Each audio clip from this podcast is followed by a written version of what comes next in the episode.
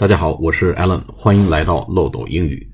我们对答入流这个节目啊，在经过了差不多三个月的上线之后呢，收到了很多积极的反馈啊。那这边呢，也向朋友们一并致谢。那么很多朋友问呢，说咱们这个节目的文字稿，包括其他两个栏目，一个是秒杀中式英语。还有一个呢，是跟特朗普学英语这三个节目的文字内容在哪里可以查到？那么经过啊这个一些准备，我们把这些文字资料的重点内容呢，已经上线在我们漏斗英语微信公众号的这个栏目里面。有兴趣的朋友可以去参考，可以去阅读相关的这个重点内容。那么今天另外一点想跟大家谈一下，就是我们。呃，对答入流节目要做一些改版，改版有两个原因呐。第一呢，我们前不久啊，呃，收到不少朋友的一些反馈，说这个节目呢好是好，结合一些新闻的话题啊，一些实事点评，但是呢，它不够系统，它缺乏系统性，显得东一榔头西一棒槌。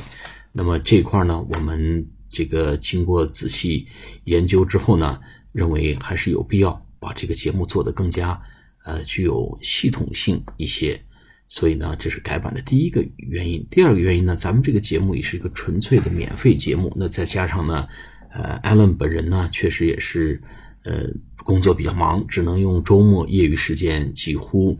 呃，全部的周末都要拿来做这三个节目的整个这一星期的内容，确实压力也比较大。还要去结合一些新闻话题，还要翻墙去看一些资料，呃，确实也是比较的不容易。那么我们就改版之后呢，就是不结合或者尽量比较少的去结合新闻话题，来就纯就事论事的比较纯粹的谈这个语言本身。当然了，这样可能跟其他一些类似节目有一些呃难以差异化的地方。但是呢，以现在我的这个时间精力呢，似乎也只能用这个办法，呃，来给大家继续把这个课程做下去啊。那么从好的方面来讲呢，那至少它比较系统的涉及到啊英文对话中的方方面面，我们会每一个呃表达用一次课来